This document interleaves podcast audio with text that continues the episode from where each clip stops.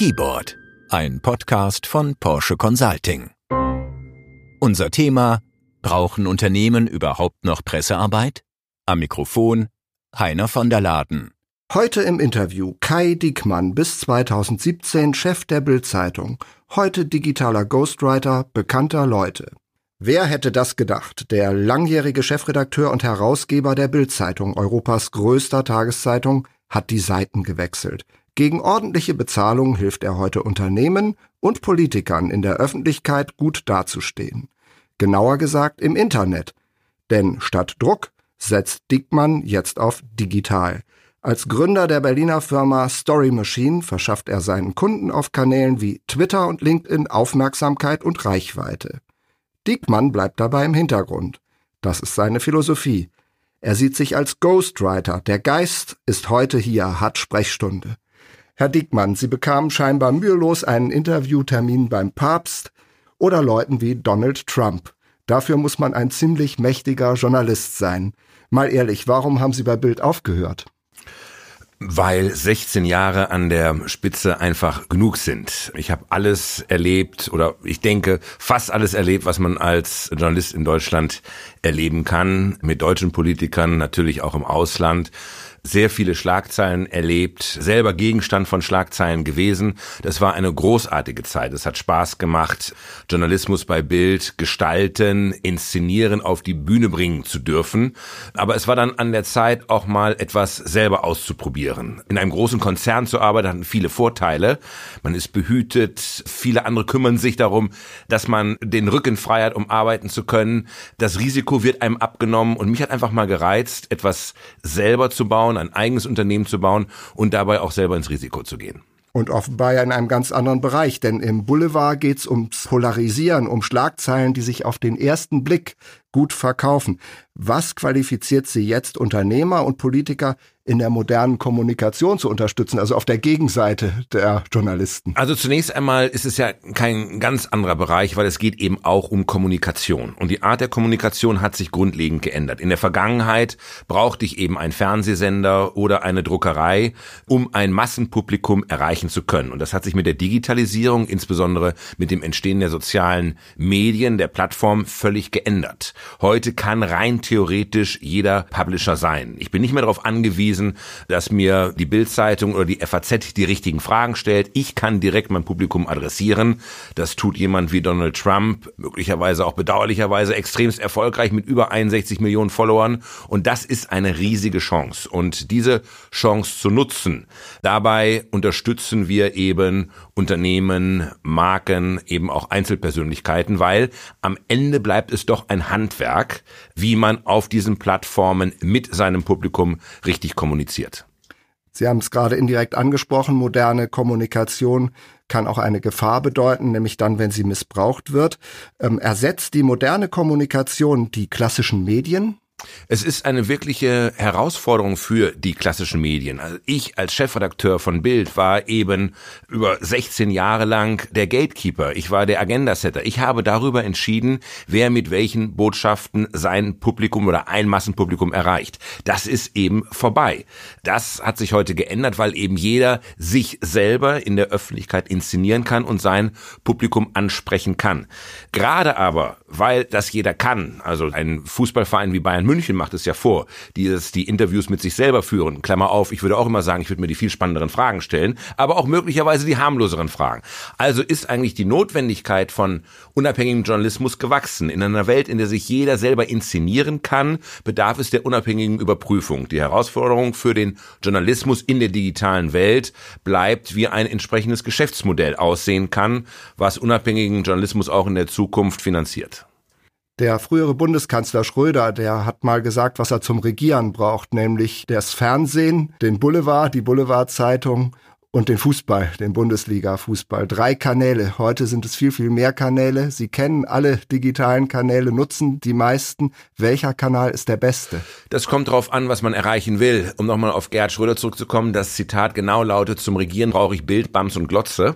Äh, das hat sich ich wollte keine Werbung machen. ja, das hat sich dann für ihn später als nicht ganz so richtig erwiesen.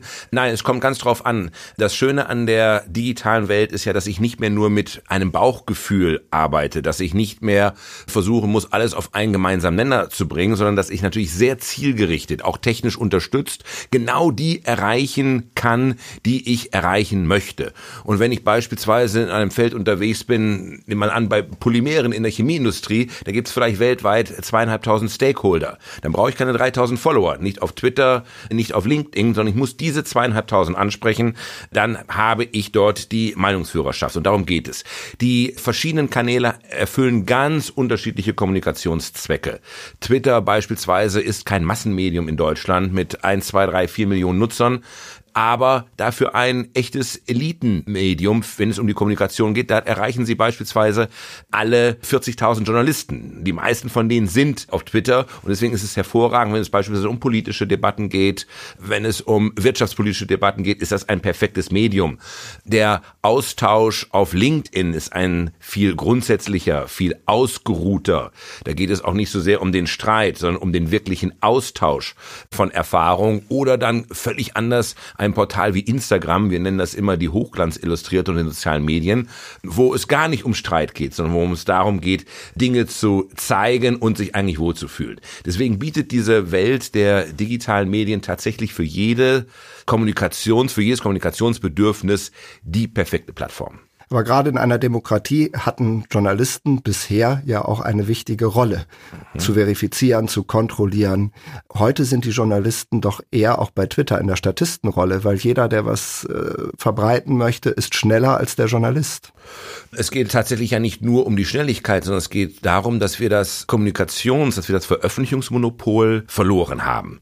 Das mögen wir bedauern. Mit wir meinen Sie die Journalisten? Die Journalisten, ja. Das mögen Journalisten bedauern, aber damit muss ich umgehen. Das bedeutet zunächst einmal, dass ich eben auch als Journalist und auch als Medienmarke dort sein muss, wo mein Publikum heute ist. Das ist erstmal die allererste Konsequenz. Ich muss eben auch als Medienmarke heute auf Twitter, auf Instagram und überall vertreten sein. Das ist eine Herausforderung. Das ist tatsächlich eine gesellschaftspolitische Herausforderung. Das sagte ich ja eben auch schon. Ich kann das beklagen. Ich kann auch beklagen, dass wir heute durch die sozialen Medien es immer schwieriger ist, gemeinsame Themen zu setzen, weil wir uns eben nicht mehr um das gemeinsame Lagerfeuer setzen, weil wir nicht alle äh, die Tagesschau-Sendung oder das Spezial danach schauen zu einem Thema und einen gleichen Wissensstand haben, sondern weil Algorithmen darüber entscheiden, wer welche Inhalte sieht. Ich kann das beklagen. Ich muss damit allerdings leben und umgehen. Und deswegen sage ich, bleibt die große Herausforderung, ja, wir brauchen unabhängigen Journalismus mehr denn je, um diese Inszenierungen überprüfen zu können, mit denen heute Marken, Politiker, Unternehmen ihr Publikum erreichen. Die andere Frage bleibt nach wie vor, und die ist in Teilen noch unbeantwortet, wie finanziere ich künftig diesen Journalismus, wenn Leute keine Zeitung mehr kaufen müssen, wenn sie nicht mehr zum Kiosk gehen müssen, sondern wenn sie Informationen überall zu jedem Zeitpunkt verfügbar haben und dann natürlich noch Plattformen wie Google oder Facebook viel erfolgreicher darin sind, digitale Werbung zielgerichtet zu verkaufen, als das ein Medienhaus in Deutschland möglicherweise jemals könnte die Kraft und die Wirkung der Algorithmen. Können Sie da ein Beispiel geben? Wie funktioniert das? Naja, was macht der Algorithmus? Also da hat ja nicht nur in der Art und Weise des Publishing, sondern auch in der Mediennutzung hat ein Paradigmenwechsel stattgefunden. Also, wir beide, wir haben noch gelernt, eine Zeitung zu lesen, eine Zeitung zu dekodieren. Wenn wir die FAZ oder die Welt lesen würden, dann kämen wir nicht auf die Idee, jede Seite von links oben nach rechts unten komplett durchzulesen. Sondern wir sind in der Lage, Themen zu identifizieren, die für uns relevant sind, die für uns spannend sind und die möglicherweise unterhaltsam sind. Der durchschnittliche Zeitungsleser konsumiert etwa zehn Prozent des Inhaltes einer Zeitung. Zeitung. Das ist ja auch ganz normal, weil natürlich die Zeitung versucht, äh, der Zeitungsmacher, sowohl natürlich eine Nachrichtenhierarchie abzubilden, eine Relevanz abzubilden, aber gleichzeitig so etwas auch wie den kleinsten gemeinsamen Nenner oder den größten gemeinsamen Nenner anzubieten, damit sich möglichst viele wiederfinden. Deswegen ist für mich nur ein Teil des Angebotes relevant. In der digitalen Welt ist das Prinzip genau umgekehrt. Der Algorithmus hinter meinem Medienkonsum erkennt, wofür ich mich interessiere. Und der Algorithmus beispielsweise von Facebook hat vor allem ein Interesse, mich so lang wie möglich in der Anwendung zu halten, um möglichst viel über mich zu erfahren. Also auf dem Kanal. Auf dem Kanal möglichst viel über mich zu erfahren, dann in der Lage zu sein, sehr zielgerichtet Werbung an mich ausspielen zu können. Und daran wird verdient. Daran wird verdient. Das ist das Geschäftsmodell dahinter. Das heißt, der Algorithmus bedient mich mit Themen, von denen er weiß, die gefallen mir. Das sind aber möglicherweise nicht zwingend die relevanten Themen, sondern es sind unterhaltsame Themen. Wir nennen das das Donut-Problem. Der Algorithmus gibt mir das, was mir gefällt, aber nicht unbedingt das, was für mich wichtig ist. Und das führt dann natürlich mitunter zu Phänomenen wie, ich weiß nicht, ob Sie sich daran erinnern, vor zwei, drei Jahren Ice Bucket Challenge als auf einmal überall auf Facebook Menschen zu sehen waren, die sich irgendwelche Eiskübel im Kopf gestülpt haben. In der gleichen Zeit gab es eine ganze Reihe von sehr relevanten Ereignissen, die es aber überhaupt nicht mehr an die Nachrichtenoberfläche in den Feeds, in den Newsfeeds der User geführt haben, weil der Algorithmus eben erkannt hat, was für eine Kraft dieses Thema hat und das alles andere überlagert hat. Das ist auch eine große Herausforderung, die sich mit den sozialen Medien verbindet. Eine ganze Generation wächst damit auf, dass relevante Inhalte sie finden müssen und sie auch automatisch finden in ihrem Newsfeed. Was sie dort nicht findet, ist im Umkehrschluss auch nicht relevant für sie. Und das bleibt, finde ich, eine wirkliche große gesellschaftliche Herausforderung. Wie gehen wir damit um? Dass wir keine gemeinsamen Themen mehr definieren, dass ein Newsfeed anders aussieht als der andere und natürlich auch nicht zwingend die relevanten Themen, die sind, die im Newsfeed angeboten werden. Also wenn wir beispielsweise über die Bildungsprobleme in Afrika reden, dann ist das nicht zwingend ein Thema, was auf der Top-Hit-Liste der Lektüre ganz weit oben steht, aber möglicherweise ein relevantes Thema ist. Und das bleibt eine der ganz großen Aufgaben, dort Antworten zu finden, wie wir trotzdem künftig einen Informationsstand garantieren, dass wir das, was ja Journalismus geleistet hat, nämlich das Gespräch der Gesellschaft über sich selber zu organisieren, indem ich diese Themen definiere und wir uns über diese Themen austauschen, wie das kompatibel gemacht wird mit den Algorithmen der sozialen Medien. Ja, das ist ja auch ein Wahnsinnserfolg und offenbar ein Wahnsinnsreiz, nicht viel mehr als ein Smartphone braucht man, um an diesem Geschehen aktiv teilzunehmen. Was ja, was ja großartig ist. Ich sage immer, das Smartphone ist äh, nicht nur die Fernbedienung für das moderne Leben, sondern es ist das erfolgreichste Massenmedium aller Zeiten. Ähm, aber es hat natürlich auch ungeheuer viele Vorteile. Es ist ja nicht so, dass uns die Digitalisierung und dass uns die äh Tools der digitalen Welt aufgezwungen werden, sondern sie sind so unglaublich erfolgreich, weil sie vieles so unglaublich bequemer und einfacher und noch spannender machen. Und obwohl jeder alles selbst machen kann, man sieht es bei den YouTubern sogar komplette Filme, haben sie ein Geschäftsmodell entwickelt, nämlich Story Machine, ihre neue Firma, die in dieses Geschäft einsteigt. Braucht es denn da überhaupt noch Hilfe? Ja, natürlich, weil am Ende bleibt äh, Kommunikation auf diesen Kanälen ein Handwerk. Ein Handwerk, was ich erlernt haben muss. Also ich kann auch ins KDW gehen und mir Pinsel und Acrylfarben und eine Staffelei und eine Leinwand kaufen, aber es macht mich nicht zu Markus Lüppertz und Neo Rauch, sondern ich bleibe der Kunststümper, der ich in der Schule immer gewesen bin. Es ist etwas, was man beherrschen muss. Kommunikation in den sozialen Medien unterscheidet sich diametral von von Corporate Communication unterscheidet sich von all dem, was im Marketing gelernt ist. Es funktioniert eine bestimmte Form von Kommunikation auf Augenhöhe, sozial deshalb, weil es Gespräch ist. Es muss Storytelling sein. Und wer kann das am besten? Wer hat das gelernt? Journalisten. Und deswegen war es unsere Idee, an dieser Stelle zu sagen, wir bauen ein Newsroom, in dem Journalisten sozusagen wie Ghostwriter, in dem Fall Ghostposter, auftreten und relevante, spannende Inhalte für Partner, für Kunden äh, in diesen Netzwerken und für diese Netzwerke kreieren. Wer können diese Kunden sein? Das können äh, Unternehmen sein, das können CEOs sein. Es kommt ja immer darauf an, was für ein Kommunikationsbedürfnis habe ich. Aber auch dort bieten die neuen Plattformen ja großartige Chancen, wenn Sie ein Unternehmen mit fünf, mit zehntausend oder gar mit hunderttausend Mitarbeitern sind. Wie kommunizieren Sie eigentlich mit Ihren Mitarbeitern effektiv? Das Mitarbeiterfrühstück funktioniert dort nicht mehr so richtig. Die eigene Unternehmens-App ist meistens auch ein Friedhof. Also müssen Sie dorthin gehen, wo Ihre Mitarbeiter sind, nämlich in den sozialen Netzwerken. Und dort können Sie direkt mit ihnen kommunizieren. Das ist ja das, was heute ganz wichtig ist in der Unternehmenskultur, auch eine Sichtbarkeit der Führung. Mitarbeiter wollen wissen, wofür steht unser Unternehmen, wofür steht derjenige, der in der Spitze steht. Und all das sind Inhalte, die wir dann mit Partnern besprechen und die wir dann mit Partnern kreieren. Stellen Sie sich nur mal vor, wie wichtig das ist, wenn der CEO eines großen Unternehmens den Social Media Beitrag eines Mitarbeiters liked, repostet oder gar kommentiert, was das für ein Signal sowohl nach innen als auch nach außen zeigt. Nach innen, hey, hier werde ich ernst genommen, hier kommuniziere ich auf Außenhöhe und nach außen zeigt es eben, was für eine Unternehmenskultur in diesem Unternehmen ist. Gut, das wäre der Bereich der internen Kommunikation, ganz wichtig heute. Auch nach außen, Und auch nach, nach außen, außen, weil das ist natürlich, wirkt auch immer gleich nach außen. Was ist eines der ganz großen Themen für jedes deutsche Unternehmen? Das ist die Frage des Recruiting, des Nachwuchses von morgen. Es ist ja nicht mehr so, dass attraktiver Arbeitgeber Personal richtig, finden. Richtig, dass bei den Banken und Sparkassen noch Schlangen von jungen Menschen vor der Tür stehen, die sagen, ich will unbedingt Bankkaufmann werden. Und das trifft nahezu jedes Unternehmen, vom Großunternehmen bis zum Klempnereibetrieb um die Ecke. Und gerade wenn Sie diese Generation ansprechen wollen, ist das eine Generation, die erreichen Sie fast nur noch ausschließlich über Social Media. Der Anteil äh, der Zuschauer unter 20 Jahren, die das ZDF schauen, das ZDF ist nach wie vor der meistgesehene deutsche Fernsehsender, beträgt nur noch 0,8 Prozent. Und diese Generation am anzusprechen, Medienmarkt. ja, diese Generation anzusprechen gelingt eben nicht mehr am Kiosk. Die hm. treffen sich nicht mehr physisch am Kiosk. Die suchen auch nicht mehr gezielt Medienmarken, sondern die Inhalte müssen sie eben in den sozialen Medien finden. Und deshalb ist es so wichtig für Unternehmen, eben dort auch präsent zu sein und zu zeigen, was für ein Unternehmen man ist, wofür man steht und für was für eine Unternehmenskultur man steht hat aber auch mit Meinungsbildung, Meinungsmache ganz, ganz stark zu tun. Ähm, Sie haben vom Handwerk gesprochen. Der Handwerker braucht einen Werkzeugkasten. Aus Ihrer Vergangenheit glaube ich, Sie haben auch einen Trickkasten. Mit welchen Tricks arbeiten Sie, damit die Botschaften Ihrer Kunden, die Sie bezahlen, auch die gewünschte Wirkung draußen entfalten? Also ähm, das hat natürlich zunächst einmal viel mit Kreativität zu tun, also mit der richtigen Idee. Und so ist es ja auch im Journalismus gewesen. Klammer auf.